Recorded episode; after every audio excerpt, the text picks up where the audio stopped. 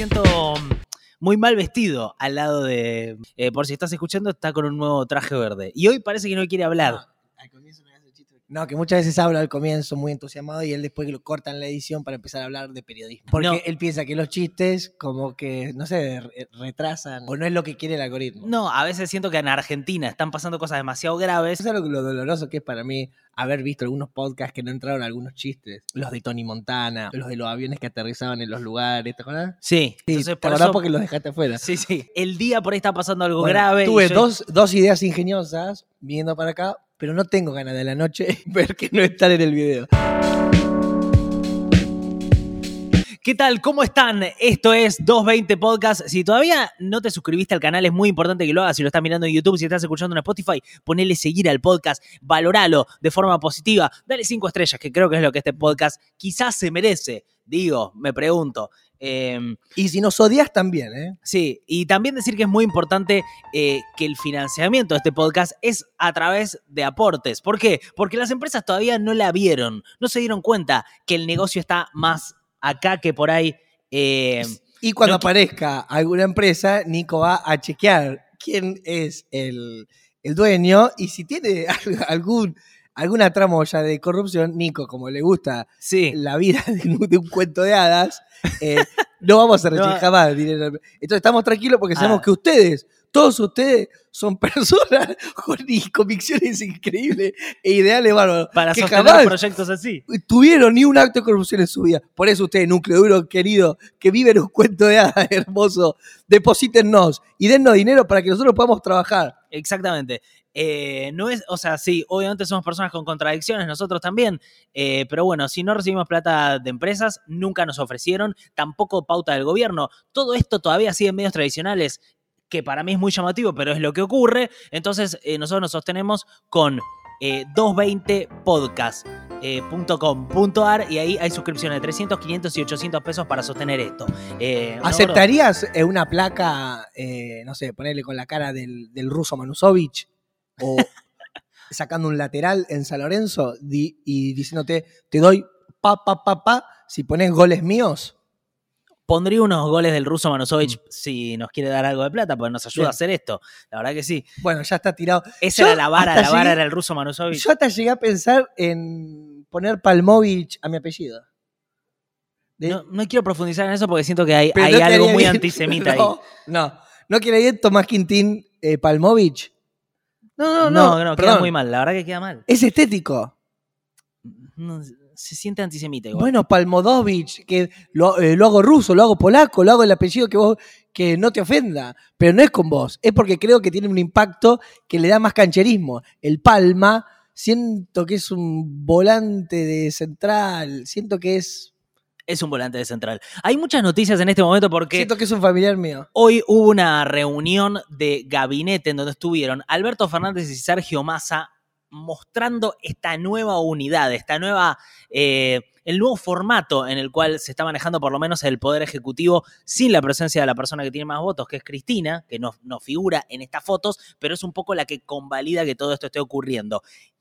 Me parece que la primera pregunta que se puede hacer a una persona que está mirando esto es ¿Qué son esos ruidos que están mientras hablamos? Sí, están entrando ruidos de afuera, pero no, la pregunta es, ¿cómo le está yendo a Massa? O qué es lo que hizo y lo que está pensando hacer Massa. Eh, vamos a profundizar un poco en eso, porque después hay muchas cosas que quiero que hablemos, de medios tradicionales contra eh, nuevos medios, algunos cruces que hubo esta semana eh, entre, por ejemplo, Berkovich y Rebord. Me parece que hay algo interesante ahí para nosotros, para charlar. Eh, ¿Qué más? Eh, Estados Unidos que se, se está cayendo la democracia. Sí, gordo, muy bien. El fiscal y el juez. El, el- juez que era arquero cuando Macri pateaba tiro libre. Sí, esta, esta recusación que hizo Cristina del fiscal en, en la causa que le investiga por vialidad, porque eh, forman parte del mismo equipo de fútbol. No estoy de acuerdo con la gente que dice que se deja hacer un gol el juez. Porque la verdad que los tiros libres es, primero que es de muy lejos. Sí, Después que hay un mérito en que pasa la barrera la pelota, porque no es que está pateando en el área chica, patea de lejos, está la barrera, el arquero sube, o sea, hay muchas variables, también la tiene que colocar en un ángulo, no es que porque aunque un juez quiera que sea un gol, un tiro libre se hace gol. No, podemos empezar por ahí, ya que lo, lo- lo traes, que es que básicamente se conoció esta semana a partir de una investigación de Página 12, que es un medio que está históricamente muy alineado al, al kirchnerismo, eh, que es raro señalarlo porque cuando uno dice eh, La Nación Más, no siempre dice es un medio que está históricamente relacionado al macrismo, cuando es básicamente similar la, la relación. eh, aunque con sus particularidades cada uno, pero básicamente la investigación lo que mostraba era una foto de el fiscal, o sea, el representante del pueblo que está acusando a Cristina Fernández de Kirchner en la causa de vialidad, acusándola de haber hecho una, eh, básicamente una banda, una asociación ilícita para direccionar obra pública a Lázaro Báez y de alguna manera generar algún retorno Que no fue así. que todavía no está aprobado, porque de hecho justamente para eso sirve la justicia, Eh. pero el fiscal es coequiper, comparte equipo de fútbol con uno de los jueces. Y el Consejo de la Magistratura, que tiene que fiscalizar jueces. Upa, se vino picante. ¿Son hoy. arqueros de Macri también? O... No, bueno, pará, pará, pero déjame terminar ¿Cómo con estamos eso. con el fútbol, no? Desde Manusovic, Palma, ahora Sí, sí. hasta tiro libre. Creo que Insoportable. tendremos unos buenos 90 minutos, amigo. Sí, sí, sí, sí. Viene todo eh, muy desordenado, pero ténganos paciencia que vamos a ir llegando No, a las cosas. eh, eh, El hilo narrativo es el fútbol.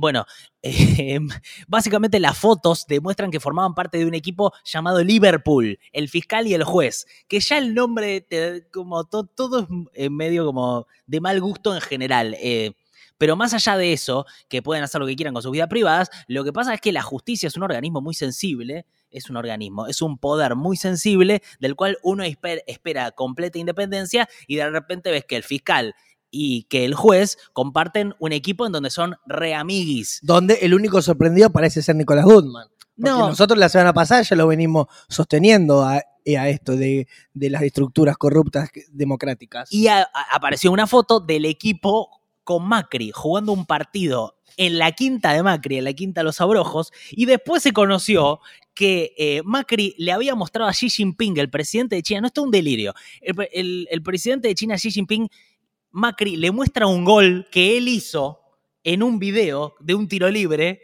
y el tiro libre se lo estaba haciendo justamente a este equipo del fiscal y el juez. Es un delirio, es, realmente como... A ver, ¿qué es lo que te muestra eso? Principalmente que Sí, y no, y ahí hay un error eh, eh, chiquitito, perdón, de protocolo, que Macri eh, le dice, dice que el chino le dijo que era como Me- Messi, que, eh, Pero que, Xi Jinping le dijo, No. parece Messi por cómo patea. pero se, eh, se equivocó. Le quiso decir merci. ¿Quién es Marci? No, como gracias. Ah, ok. eh, vamos a hablar asuntos más importantes. Sabes que es otro idioma igual, ¿no? Marci no es... Pero boludo, eh, Xi Jinping maneja, es políglota. Vos decís que le habla en francés.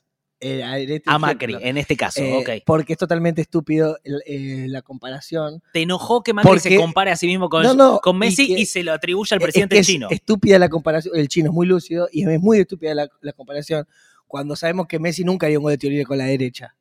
A ver, pero pará, eh, quiero volver un poco al punto que es. eh, esto prueba que hay una relación personal entre el fiscal y el juez y que por ende el juez o el fiscal deberían haber rechazado la causa, deberían haber dicho, esta persona es una persona cercana, entonces hay una interferencia por la cual nosotros no podemos trabajar en esta dinámica judicial. Me parece que ahí hay una falta del fiscal y del juez. Eso claramente. En otra lectura, es cierto que la mayor parte de las personas que trabajan en la justicia vienen del mismo sector social, que es una clase media alta, y que en general, históricamente en Argentina, comparten más vínculos con la derecha que con los sectores populares. Esto, digamos, es algo concreto. Ahora, vos me decís, Nico, eh, que sean amigos el fiscal y el juez, hace que las pruebas contra las, las eventuales pruebas contra Cristina se eh, evaporen y no. Pueden pasar las dos cosas. Puede ser que el fiscal y el juez estén laburando juntos, que la odien a Cristina y que al mismo tiempo haya pruebas para condenarla, cosa que no sabemos porque todavía la cosa No, está avanzando. O sea, son- no, no, es que, sabemos no es que una que no es cosa una- anula la otra, ¿verdad? ¿Verdad? Jesús Calamaro. No, pero escúchame, me paro sobre mis obras, ¿verdad? No, te- pero te quiero decir que em, eh, no, no es una asociación ilícita, es eh, Cristina que va a responder por las cosas que hacía su marido. Si no tenía el poder que tenía Néstor eh, en su momento Cristina Bueno, bueno, en esa época. ¿Qué tiene que sacarlo del ma- de mausoleo y poner una comisaría? ¿Cuánto más van a pisotear la memoria de él? No, es, a ver, es que la realidad es que puede ser que todas las cosas estén ocurriendo al mismo tiempo, que es, evidentemente hay, hay un lofer, que es básicamente una estrategia judicial que lo que hace es tomar el lugar de la política y avanza sobre sectores populares en toda Latinoamérica. Eso es real, existe, y en Argentina muy concreto, y al y a Cristina personalmente le hicieron causas ridículas. Esto es real, y después hay cosas que son de, de la realidad, digamos, que es... eh, la obra pública que ganó Lázaro Báez en, en la provincia y la verdad que a mí, a mí, no voy a decir genera dudas, voy a decir a mí me genera dudas, porque hay muchas obras que no están terminadas, porque él era siempre el que cobraba, todas las obras se bien, le bueno, adjudicaban. Pero, eh, pero él es. oh, oh, qué, qué terco. Qué, eh, le apuntan a Cristina cuando ella, sobre eso, no, es, no tiene la misma responsabilidad que Néstor. Y Néstor está muerto. Esto igual- votador, Nico. si lo quieren ver, ya Pero es como que vos respondas por las cosas de, de, de Chepa. Chepa hace sus cosas. Pero esto igual, eh, ya lo discutimos en el capítulo anterior. De todas maneras, esto no invalida que eh, Cristina históricamente haya hecho cosas en favor del pueblo, otras no, pero la dirección general siempre fue joder más a cierto Para sector del establishment. Para que entienda Nico lo que hacen con, con Cristina. ¿Qué? Me tiró una carpeta, ¿Qué fue? un carpetazo. Eso mismo, Nico. Hay que explicarte con, con objetos como en la escuela. Bueno, la, la reina de las referencias visuales fue esa. Bueno, Es que no hay forma. ahora, las palabras no, no te alcanzaron. Ahora, por otro lado, que hay sobrados vínculos de Macri con la justicia, que iban a jugar al pádel, que juegan al fútbol, que de repente eran todos amigos y son justo los jueces que la juzgan a Cristina, y la verdad es bastante evidente, digamos. Cuando vos tenés aparte un, algo tan concreto como una foto para mostrar como Cristina mostrando al juez y al fiscal y decís, y, y cuando tenés los ingresos a la Quinta de Olivos que tenía Macri y eran principalmente los jueces que la jugaban a Cristina, decís, y acá evidentemente hay algo. Ahora, eso no significa que no haya cosas que haya que investigar de- del proceso. Basta, gordo. Pero. Es que por favor. ¿querés agregarle, eh, eh, tipo, como rulo final, algo relacionado al fútbol, que venimos todos con el fútbol? Eh, no, me parece ¿Qué que es, Que me falta saber quién es ganador, quién es el perdedor. me parece que es un golazo de la Bien. estrategia judicial de Cristina. esto. Bien, ¿listo? ¿Te gustó? sí. Ok. Cambiamos de frente. Oh, Cambiamos de frente. cambiamos de frente y del otro lado la recibe de pecho Sergio Massa. Somos Taze Sports. que hoy tuvo la reunión de gabinete con Alberto y quiero decir ya cuáles son los resultados que tuvo Massa, el superministro para el cual había tanta expectativa. ¿Qué es lo que... Un segundo. A, a- Perdón, a mí me es difícil como. No es que no te quiero escuchar, pero yo, que ya venimos bastante con esto, yo con Silvina Bataki estuve re atento, loco. Fueron 30 o- minutos Sí. que vos tuviste quién es, no explicaste quién es. Yo me remetí, que ella no, no, no tenía tantas redes, que ahora, bueno, me acuerdo de todo. Y ahora pa- pasaron 20 días y es otro el, el panorama. Y yo digo, ¿cuánta bola le doy a esto de Nico? Porque yo me concentro con las cosas, después me quedan dando vueltas. Digo, yo te voy a dar bola y después dentro de un mes eh, asume Scioli. ¿Me, me entendés? Está bien, pero las cosas son reales en su momento. Es como que me digas, eh, che, me quiero comer unos ñoquis, pero no me los voy a comer porque igual después eh, los voy a alargar en el baño. pero ponele cuando yo, O no me voy de, cuando yo no presenté, me voy de vacaciones porque igual voy a estar un rato en Córdoba y después ya vuelvo acá, acá a mi departamento. Te entiendo, pero cuando yo te presenté, ponele un Ya sé que no es un disfrute para vos esto que, que yo te ponele, hable. cuando yo con- eh, expuse eh, que, se me- que te me reíste, toda la problemática de las jaurías, era algo histórico. No me reí. Era algo histórico que venía hace años y siglos y siglos. Di- Digamos, no, no. Se puede, tratemos, a mí me gustaría de- a, a veces de hablar como de estructuras o de cosas macro, porque me va, cuando me- te me vas mucho con los detalles, por ahí yo me puedo llegar a ir con la oreja. Entiendo. Pero pará, ¿no te interesa saber cómo le está yendo a Massa? Decime la verdad. No, y quiero que, que, Sí, que- yo te- que- que sí, baje- que- que me- que me baje el vino de la esquina y las papas. Bueno, eso no está pasando porque la inflación. Bueno, pero es verdad, gordo, ¿qué querés que te diga? ¿Y pero La cuándo verdad- van a bajar los precios? Bueno, está bien que me preguntes por la inflación, porque eh, la inflación para este año, calculada por eh, distintos organismos privados, consultoras, está en torno al 82% en promedio. O sea, algunos te calculan 100%, otros te calculan abajo. Digo también para que vos puedas entender cómo negociaste tu, tu sueldo, por No, ejemplo. y si vos estás ganando menos de un 80 por, con menos de un aumento de 80% anual, estás perdiendo plata. Qué bronca y me da nadie está ganando que eso. esto le- les debe haber pasado un montón, que es que cuando alguien te aumenta el sueldo, que en verdad es actualizarlo. Exacta, esa es una discusión muy importante sí, sí, de nuestra época. Para, para, boludo, por favor. Primero, que te lo actualiza mal. Y segundo, que te da una tareita más.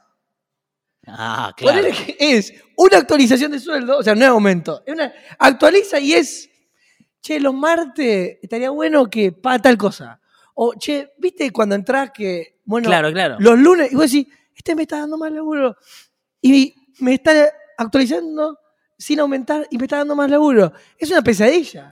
Es una pesadilla y lo que tiene la inflación, que por eso es tan destructiva, es que uno nunca llega a aumentar el sueldo todo lo que tendría que aumentarlo para llegar a la inflación o incluso superarla. Por eso, estos últimos años de, de inflación disparada y estos últimos meses especialmente son una gran fábrica de construir desigualdad, porque lo que hacen es que las personas que ganan, que ganamos sueldos fijos, guita por mes, y seamos los que vayamos perdiendo un poquito todos los meses.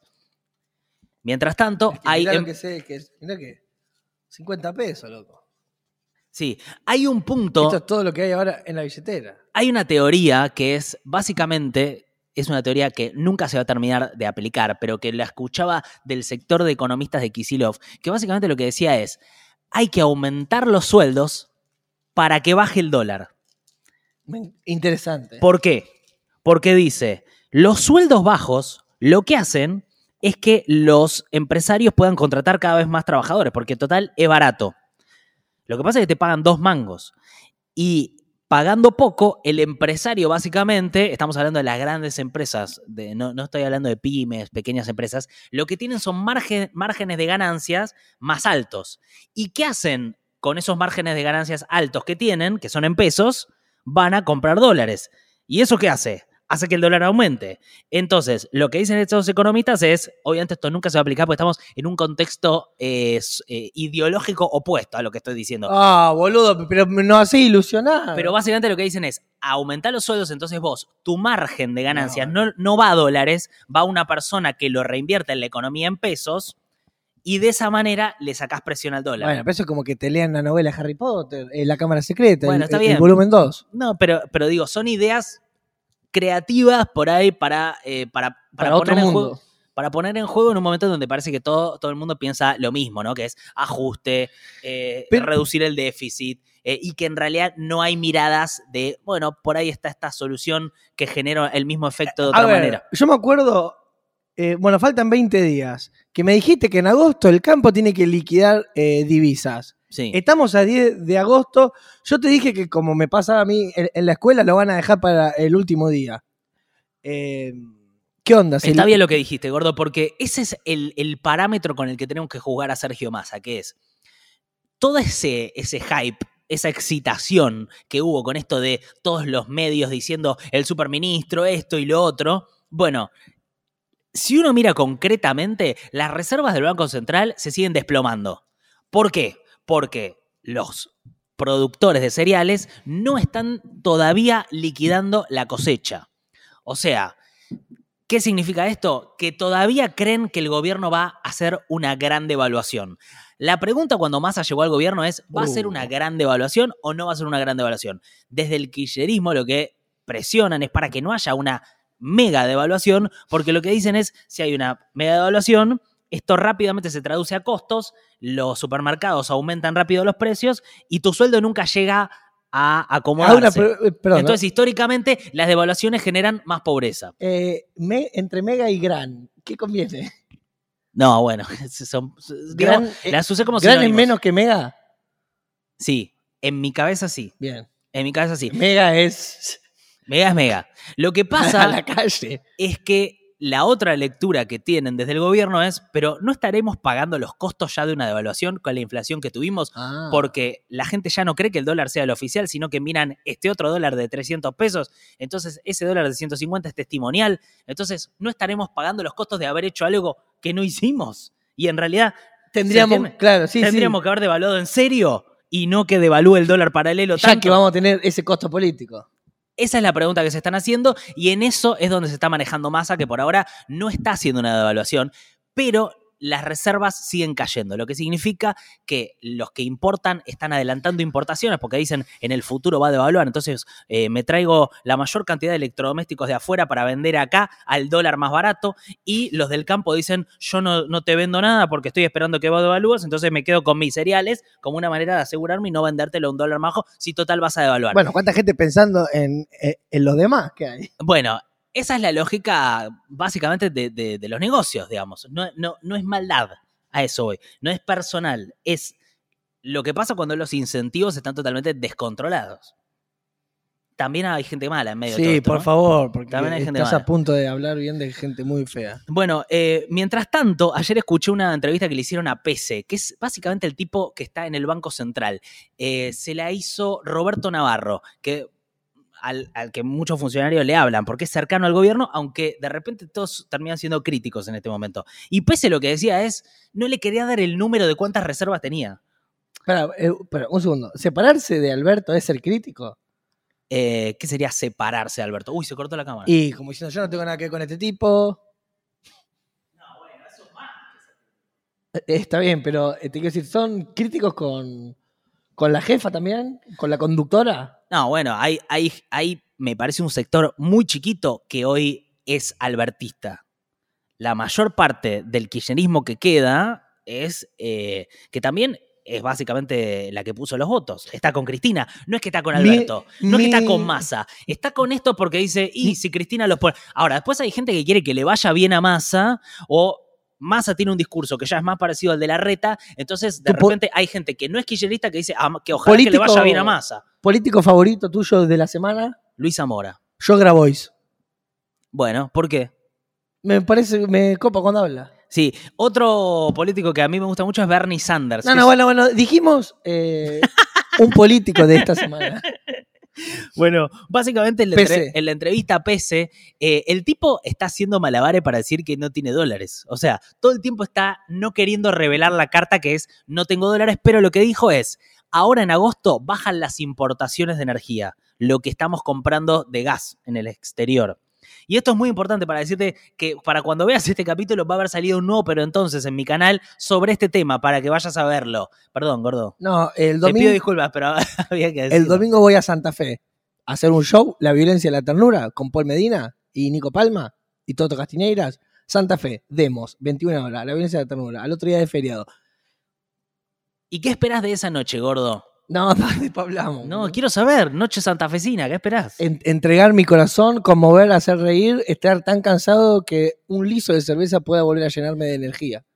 Liso, le explico a la gente que no es de Santa Fe ni de Rosario. Un liso es un vaso, una medida de cerveza que tienen ellos, que decidieron. En Santa Fe, so- Nosotros- sobre todo. Ah, en Rosario, ¿no? Es más santafesino. Sí, tiene Rosario, pero es más. Pero yo fui una vez a Santa Fe y le digo, ¿me das un. eh, ¿Cómo es la medida? Una pinta de, ce- de No, cerveza.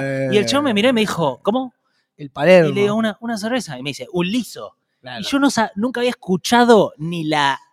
ni que existiera. Es famosa Santa Fe porque tiene el cervezoducto que, ca- Eso. que cae a la cerveza gran, cervecería grande donde Sí. pasa cerveza por un tubo, digo, porque está justo con lo de, lo de la energía. Sí, sí. Lo Es que, cervezoducto. Y hay tipo marcadores donde van eh, sumándose todos los lisos que fueron tomando en todos estos años. Uy, cuánto todos gas los hay en ese cuerpo. Y ponerle que haya un número, no sé, 300.048. Y van cambiando los números hasta llegar, sí, a todos los millones de lisos. Cada liso cambia en el número. Sí, Pero es digital o hay una persona que y lo ese eh, factura. cambia. Claro, sí, tiene que ser todo en blanco. No, lo- los delirantes lo que hicieron es poner un caño que Claro. va desde como un. Una fábrica. Desde la fábrica de cerveza, cruza la calle y vos decís, ¿qué es ese caño que está ahí? No, ahí es porque nos gusta tomar la cerveza directo de la fábrica. Ah, pues, o sea, no es que sacan un barril, lo cruzan y lo conectan. De un barril Ahí. gigante, agarraron un caño, cruza la calle y te ponen la cerveza ahí. Es, es, eh, y, en, y en la medida es un liso. Eh, Nos vemos el domingo y nos vemos el miércoles. Sí, eh, oigan, eh, es muy importante que miran el video. ¿eh? Tenés que ver entre el podcast y el, pero entonces, más o menos son como dos horas de Nico Goodman. Sí, sí, sí. Pido disculpas, se me juntaron las cosas. Como la, la- Eh. como la última película de Suar, que dura dos horas. Sí. Qué mala que la de Brad Pitt. Bueno, No la vi, no la vi. Es buena. eh, Malísima. Es mala. Porque eh, Tommy se puso hoy un traje verde y yo le mandé una foto de Brad Pitt, que usó traje verde en la premier. ¿Fue por eso, gordo? No, no, que nada, bueno, por ahí estamos ambos vistiéndonos bien. Dale, vamos con lo de los dólares. Ver, Guardame espacio para mis cosas. en agosto el Banco Central se desprendió de 784 millones No de dólares. Y ya viene de un mes malo. Lo que decía Pese ayer es que el alivio puede venir cuando tengamos que importar menos energía ahora en agosto. Ahora, lo que pasa históricamente en Argentina es que el momento que más energía se consume es en el verano. Y eso hay que ver cómo lo enfrentamos. Oh, se viene ahora. Bueno, es que, digamos, cuando estás en una situación así, todo es malo. Y Y Sergio si Massa... le, pagan, eh, si le pagan vacaciones a la gente para que se vaya a lugares frescos. Sería lindo. Y Sergio Massa ya eh, dijo que va a hacer la licitación de la parte 2 del gasoducto. La parte 1, la compra de los caños, ya se hizo. La parte 2, la obra concreta, todavía no se terminó de otorgar la, la licitación a una empresa. Y estamos ahí esperando porque eso nos solucionaría mucho cuando esté hecho. O sea, eso nos cambia bastante las cuentas del país. Eh, tengo una cosa más para decir Sí, de sí, Massa dale con toda. el traspié político de Massa de no poder elegir a un vicejefe de ministro de Economía, un viceministro de Economía. ¿Viste Pero- esto? No lo dejan. No parece que, que ninguno de todo su equipo aceptó, lo cual es preocupante porque decís, ah, la cosa está muy grave. O sea, todo. Él se había sacado una foto con todo- toda gente de economía y todos le dijeron que no. Y ahora estuvo a punto de asumir uno que se llama Gabriel Rubinstein, que es uno que es bastante conservador y muy cercano a los mercados financieros Mm.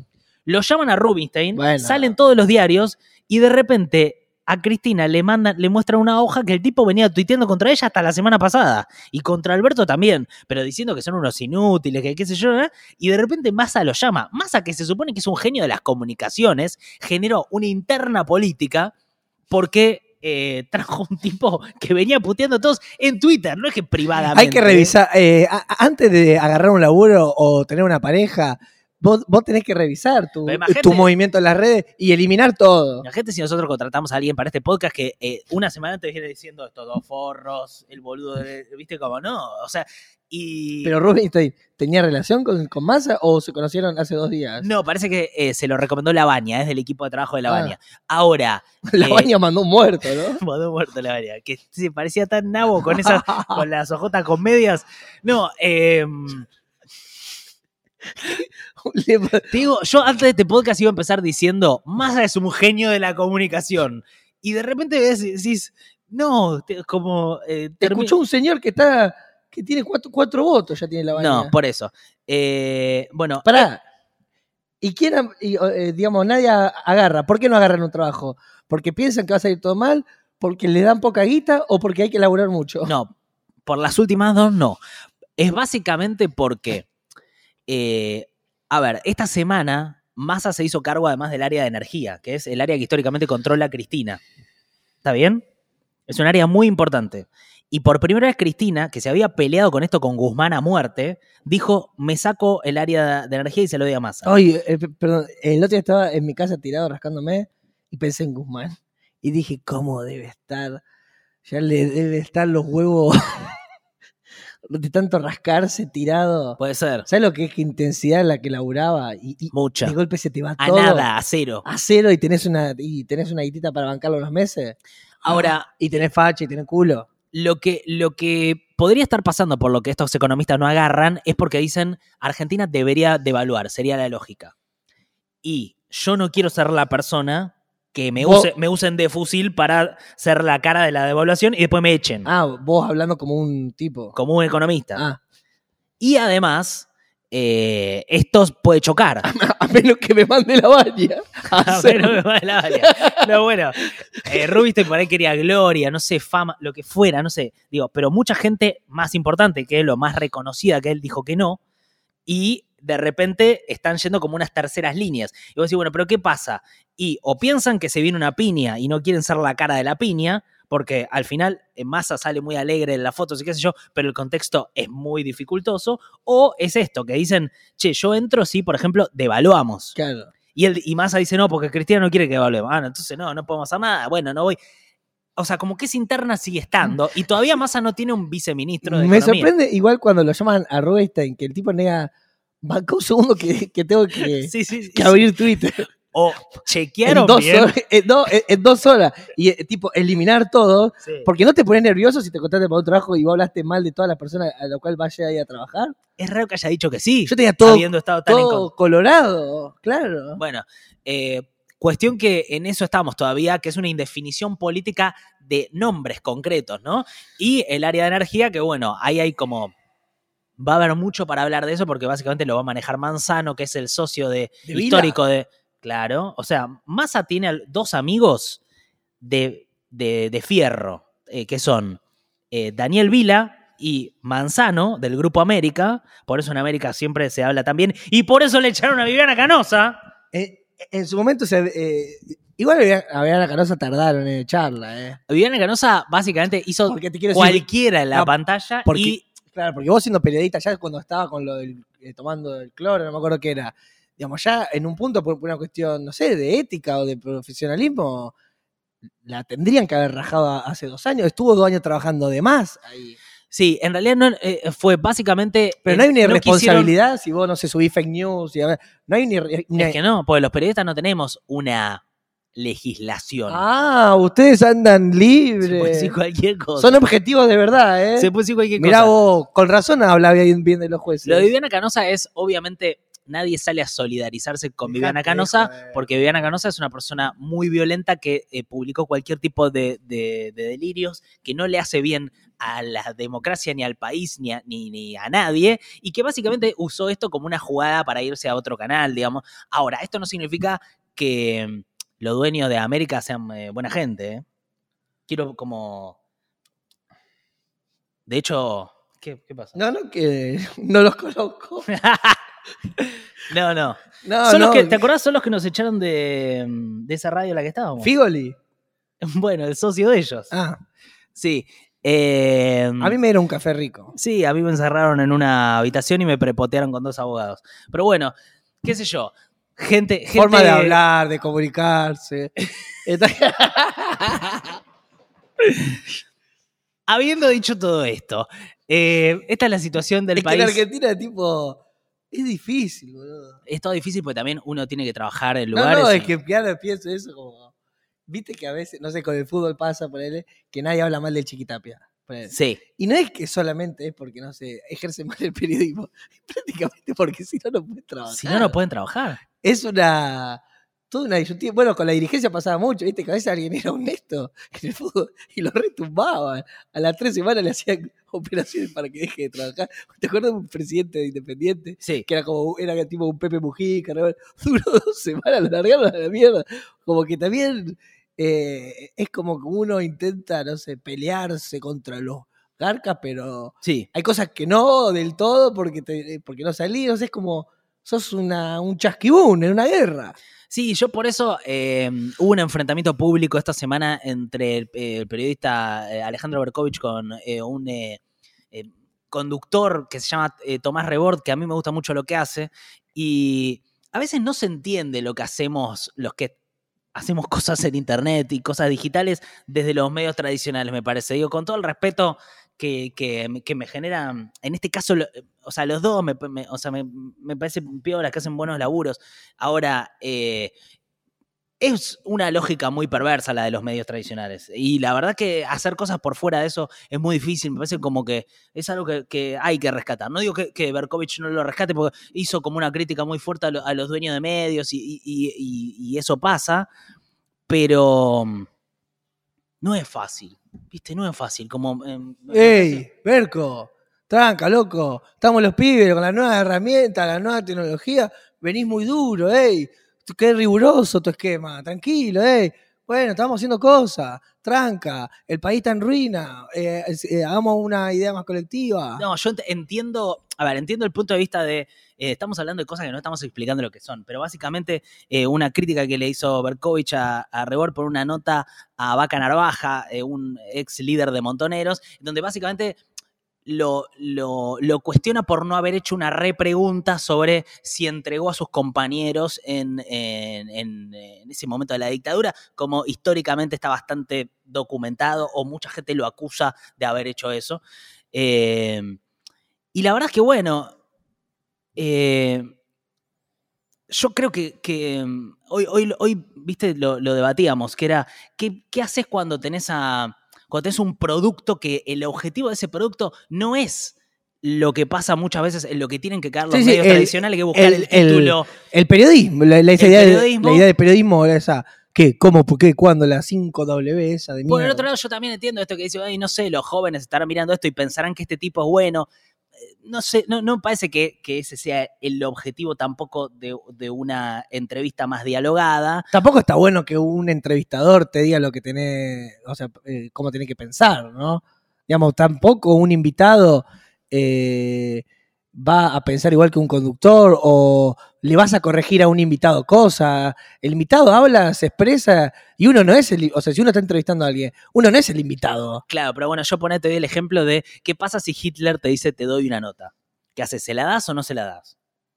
Porque por un lado estás dándole pantalla y lugar a que se exprese a un ser nefasto. No digo que sea el caso de Vaca Narvaja, ¿eh? digo, es un debate histórico del periodismo. No, yo Lo creo que, es una, digamos, eh, Adolf está para romper el hielo. Yo creo que eh, es un testimonio que, que tiene que ser documentado. A mí me parece lo mismo, me parece lo mismo. Y de hecho, que- si el tipo, o sea, si Hitler empieza a decir barbaridades, eh, me parece que, que queda expuesto con sus barbaridades y con sus acciones. No es que si yo no le doy cámara, eh, el loco pasa a ser invisibilizado en la sociedad. Sí, me parece que ahí hay, algo en donde se le demanda, en este caso a Rebord, que eh, haya hecho una pregunta específica, cuando en realidad es una charla bastante más amplia eh, que te deja conocer a una persona de una relevancia histórica de una manera que por ahí no llegarías a, a verlo. Y me parece que pasa eso, uno queda expuesto, esa persona queda expuesta cuando está hablando tanto tiempo y me parece que también hay que apelar un poco a la inteligencia de la gente que está mirando. Sí, hay que ver también... eh, Y que no todo es con las mismas reglas, digamos. No, o sea, porque a- eh, a, veces también, no sé, eh, esto había pasado con Gustavo López en su momento con Ibai, que a veces, no sé, están los egos de los periodistas de medios tradicionales sí, bueno. que se ponen un poco nerviosos cuando ven que la, la tendencia está pasando por otro lado, ¿no? Que vos digas, eh, preocúpese que tramitan el fútbol por internet, yo que laburo en ESPN, este, eh, y bueno, porque los tiempos cambiaron, qué sé yo, y, también porque está bueno que haya mucha mirada y muchas personas haciendo cosas. ¿Qué es esa hegemonía periodística de cual las cosas tienen que pasar en el lugar por donde yo trabajo? Sí, y me parece que también estamos en un momento en donde el, eh, el- el establishment histórico de los medios de comunicación le cuesta entender y aceptar que vivimos en un mundo en donde hay un montón de voces. eh, Hola, somos y, voces. y un montón de puntos de vista, incluso, digo, y vos peteros. cuestionar a alguien, en este caso, que por ahí tiene una fina diferencia con vos, y de repente entras a YouTube y hay pibes que están, eh, no sé, diciendo que los judíos controlamos el mundo y tienen 300 mil millones de vistas. O compañeros tuyos de trabajo que, que se quieren poner Palmovich de apellido. Es como difícil, me parece, porque la Muy verdad difícil. es que hay un montón de, de- de nichos y de burbujas ocurriendo al mismo tiempo, y eso, me parece que, bueno, ya y está. tu burbuja es 220 podcast. 220 podcast.com.ar.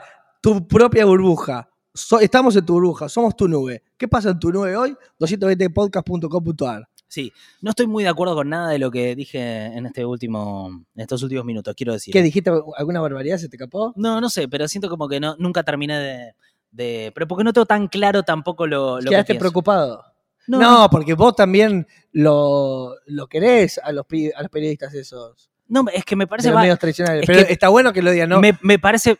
Me parece No, valioso pero lo te que quiero hace- decir, podés creer tanto el método como Aberkovich, p- podés creer las dos cosas. Es que me, me parece que eh, en esos dos casos son dos personas que hacen un laburo que está buenísimo. Y está bien, tranqui, Entonces, a mí, a mí esta, Ey, esta- acá puede esto- decirlo, esto ¿sabes? que se pone Acá puede decirlo. Eso también es muy loco, como en cualquier cosa que pasa, se arman grietas muy fácil, ¿no? Como rápidamente hay tribunas Ey, acá no, en tranqui. donde tenés que ponerte una... eh, Acá no, quédate tranqui. Bueno, escúchame, vamos con vos y yo, Yo tengo, tengo algunas cositas cosas. internacionales. Yo tengo muchas, tengo tres. ¿Querés ver el tiempo? Así No, no, dale, dale vos. ¿Cómo la desarrollo? No, dale vos, dale vos, dale vos. No, porque hay una que me llamó la atención. Tengo tres. Una que es patética, una que es absurda y otra que es ridícula. ¿Cuál preferís? La patética, bien. Dale, Bueno, vamos. Em, mis amigos y mis amigas de Rosario ya de hace dos o tres años, eh, que están con, con un humo que no pueden más, que no pueden respirar, tienen que cerrar la- las ventanas de la casa porque eh, prenden fuego eh, las islas de Entre Ríos. Oh, Son unos... gente que tiene campos, que manda peones a prender fuego. Y el intendente ya sube videos desde su casa, filmando las islas, diciendo, Sí. ¡Ey, basta! sí. Hay- ¡Policía! ¡Cabandier! ¡Que alguien haga algo! El, el intendente filmando desde el balcón de la casa. Pero básicamente lo que hacen es porque las quemas son para hacer eh, plantaciones. claro, sí. Y negocios inmobiliarios también, ¿no? Sí, sí. eh, todo lo que sea destruir el medio ambiente y que sea ganancia de dos o tres garcas. Está bien. Eh, el tema es que ya van tres años que en, en los patios de la casa de los Rosarinos Rosera hay ceniza, hay tipo días que son despejados, donde está todo nublado por la niebla. O sea, es una. eh, o sea, es un humo posta que, que está en toda la ciudad. Tipo, como cuando vos abrís la vereda y ves neblina, es humo. O sea, una ciudad en humo, Eh, posta. sí. Eh, y ya tiene Sí, problemas o sea, para respirar. Vi medidores de aire que lo que mostraban es que están respirando aire Sí, contaminado. A- a- con niveles que ya Y están. Lo que me sorprendió, que yo ya venía viendo hace un tiempo ya, es como un, una especie de, de beboteo en la protesta.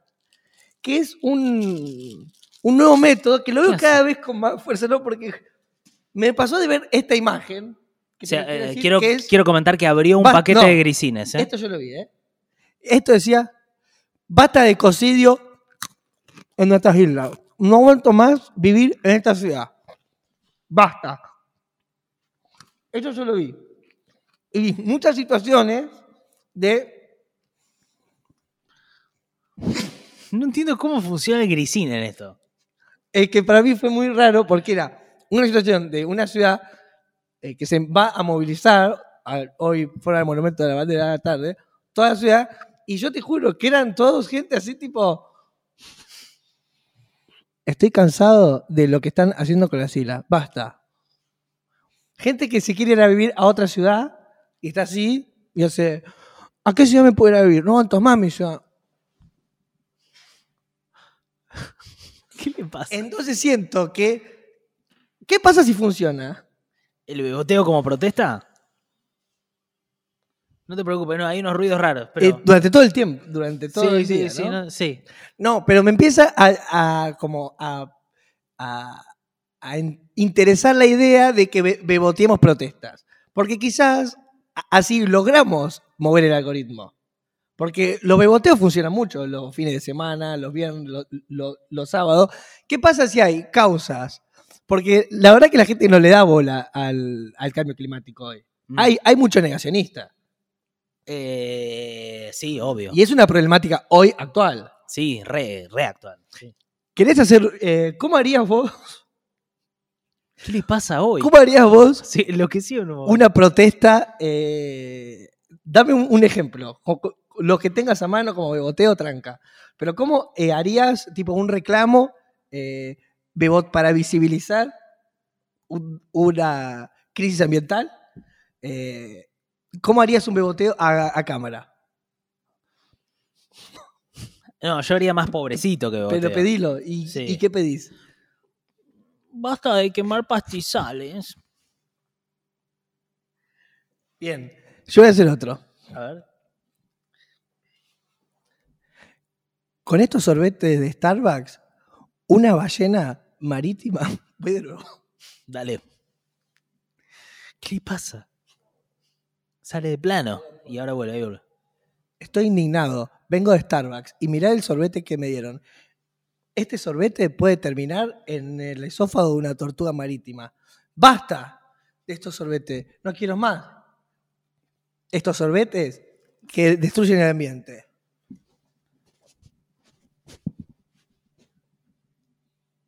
Tuerqueando hay. Eh, ¿por, qué no, Bueno, sí puede pasar que. pero pará, ¿Por qué no probamos? eh, vos, perdón que te haga hacer cosas, pero eh, yo nunca te vi tuerquear. ¿Te puedes No. tuerquear un poquito?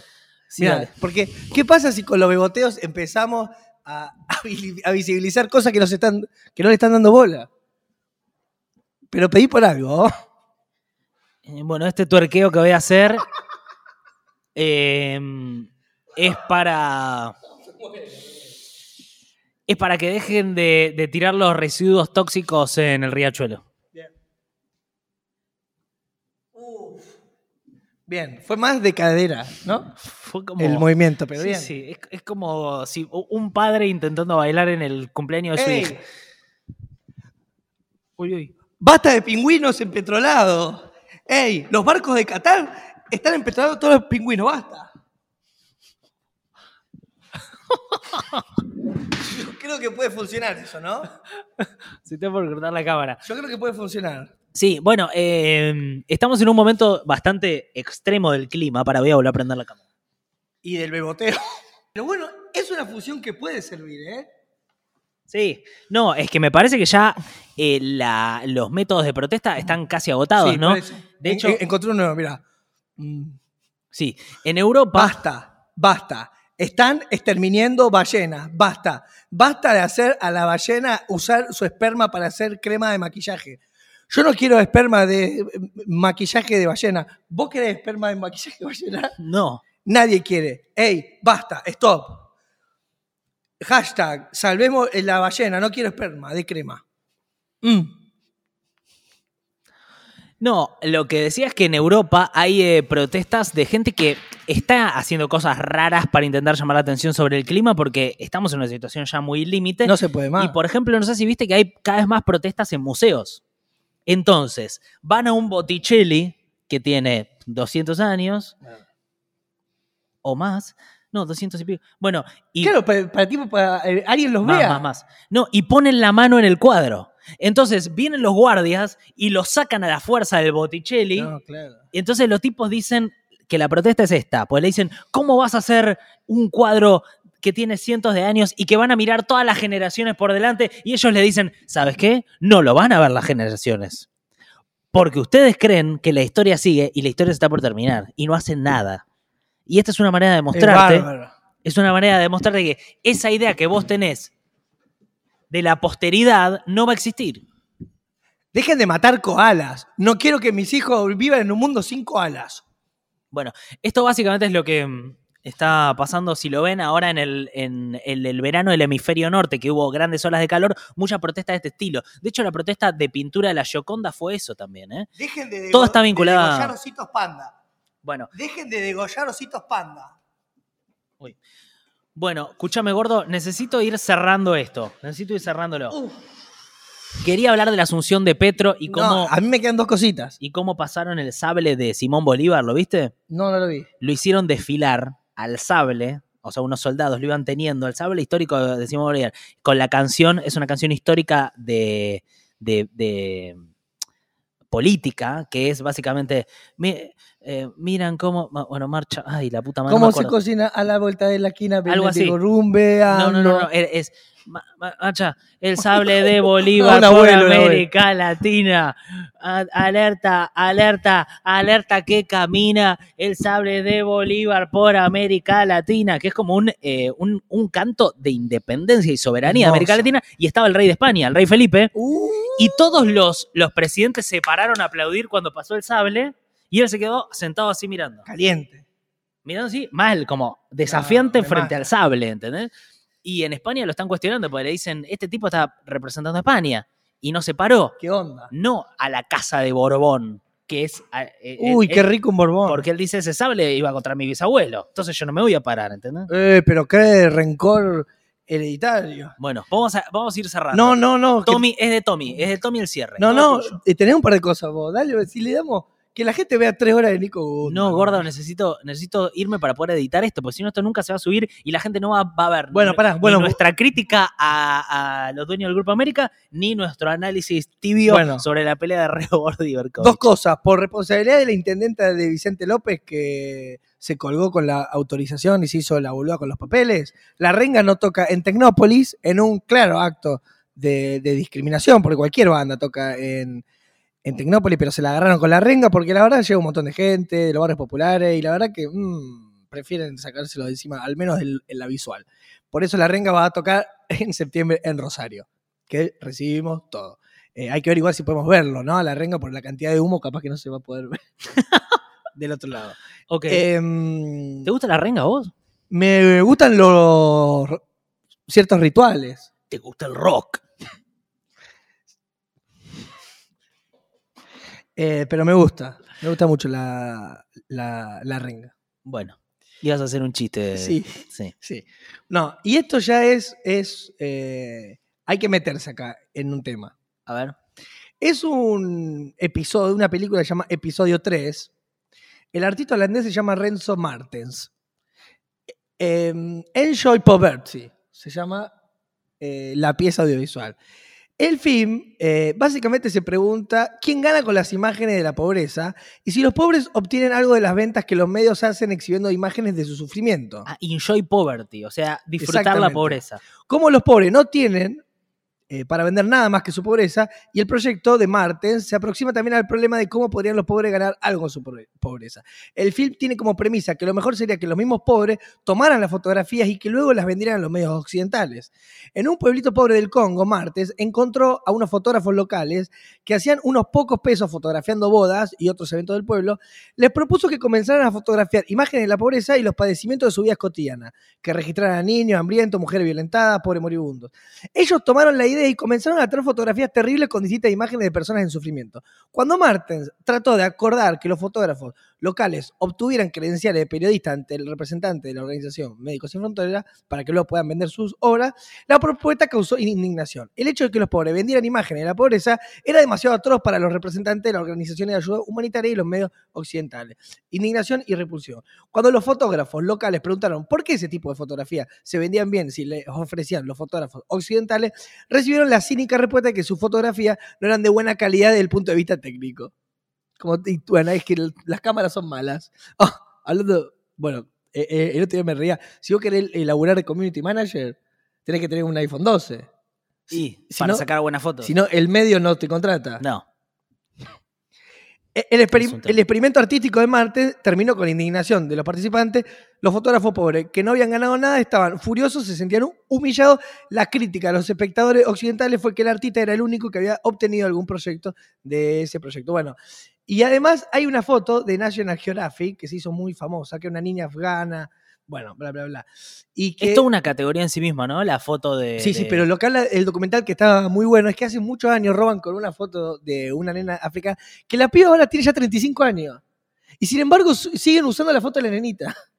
Como que la tipa dice, che, yo ya tengo 35 años, podrían tipo, usar mi imagen. ¿no? No, y siguen como lucrando Claro. con la nenita que fue. No. Como que y sacaron una foto de una nenita Ah, y no hubo. Y se usa como de símbolo, digamos. Eh, y algo que. e- e- Esto me recopa, ¿eh? Pará, un segundo, ¿verdad? Tiene un, un choclo de texto No, es que en el cual no. es imposible llegar a, a- a cualquier cosa. Esto. Eh, bueno, los pobres del tercer mundo básicamente no tienen eh, ningún reconocimiento ni pueden sacar plata de la. Eh, ya sabemos, siempre el, el mundo al revés. Pero pará. En Costa de, de Marfil, escuchá esto. Una que está, es de parte del documental también. Dale. Una antropóloga investiga la vida de, de unos pobladores de un pequeño pueblito en Costa de, de Marfil que hay artesanos que laburan con madera. La, antropóloga descubre que los habitantes del pueblo reciben pocos ingresos, porque la mayoría eh, quedaba en manos de los intermediarios que vendían las piezas de madera. Bueno, las organizaciones que chupan, plata y la plata no le llega a la gente. Al final de su estadía en el pueblito, la antropóloga decidió que les regalaría su computadora portátil para que ellos mismos organizaran la venta de sus productos. Después de algún tiempo volvió al pueblo y preguntó a los pobladores si les había servido de algo la computadora, pero ellos contestaron que no sabían cómo usarla. En la choza de uno de los artesanos, la antropóloga vio, con sorpresa, una maravillosa copia en madera de su computadora. A este artesano le gustaba hacer copias en madera de objetos del mundo occidental como pasatiempo. escuchando. La antropóloga encontró también en su casa copias de madera de un traje, zapatos y diversos artículos del hogar. Decidió llevárselo a los Estados Unidos y exhibirlo en una galería.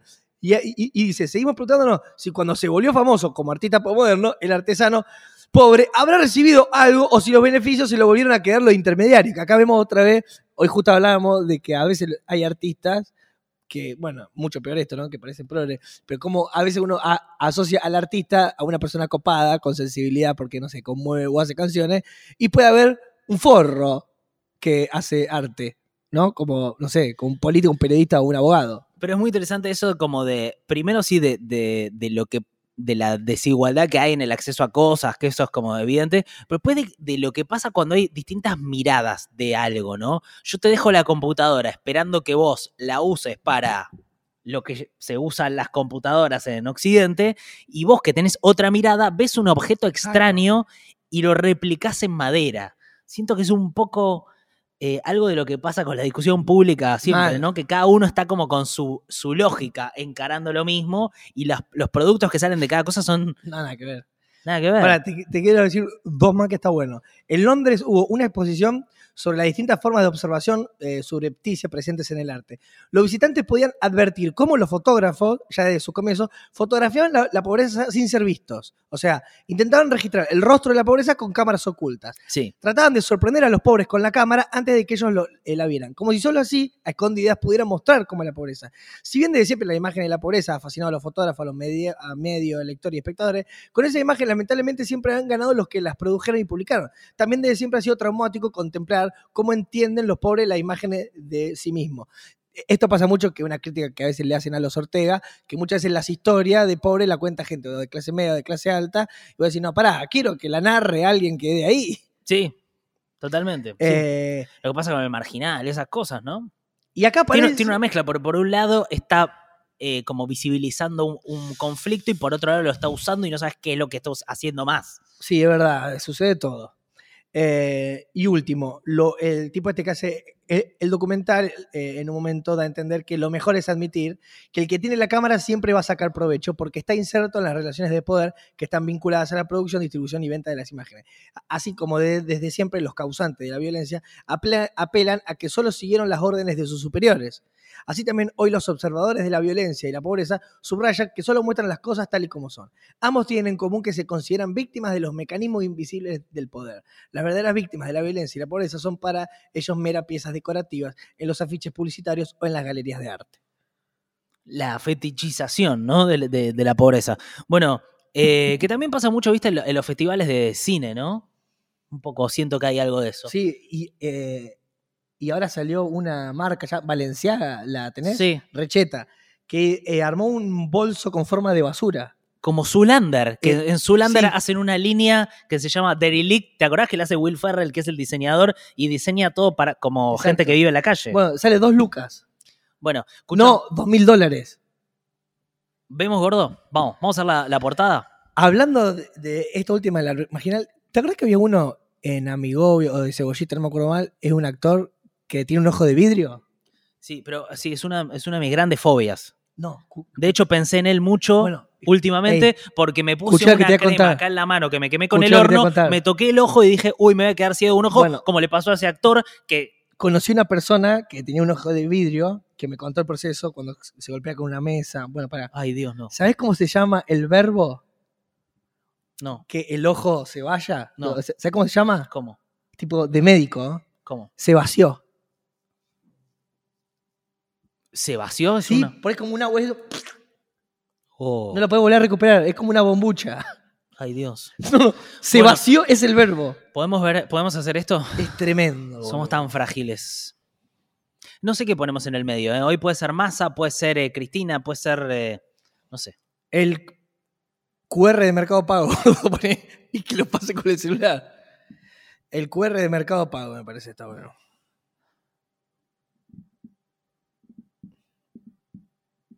¿Estamos? Estamos. Eh, ¿Tajaí era masa? Sí. Tajaí, Tajaí, Tajaí.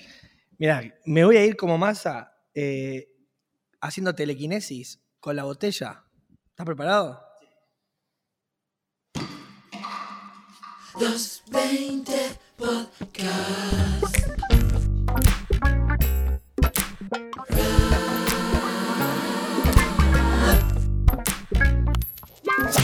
Sí.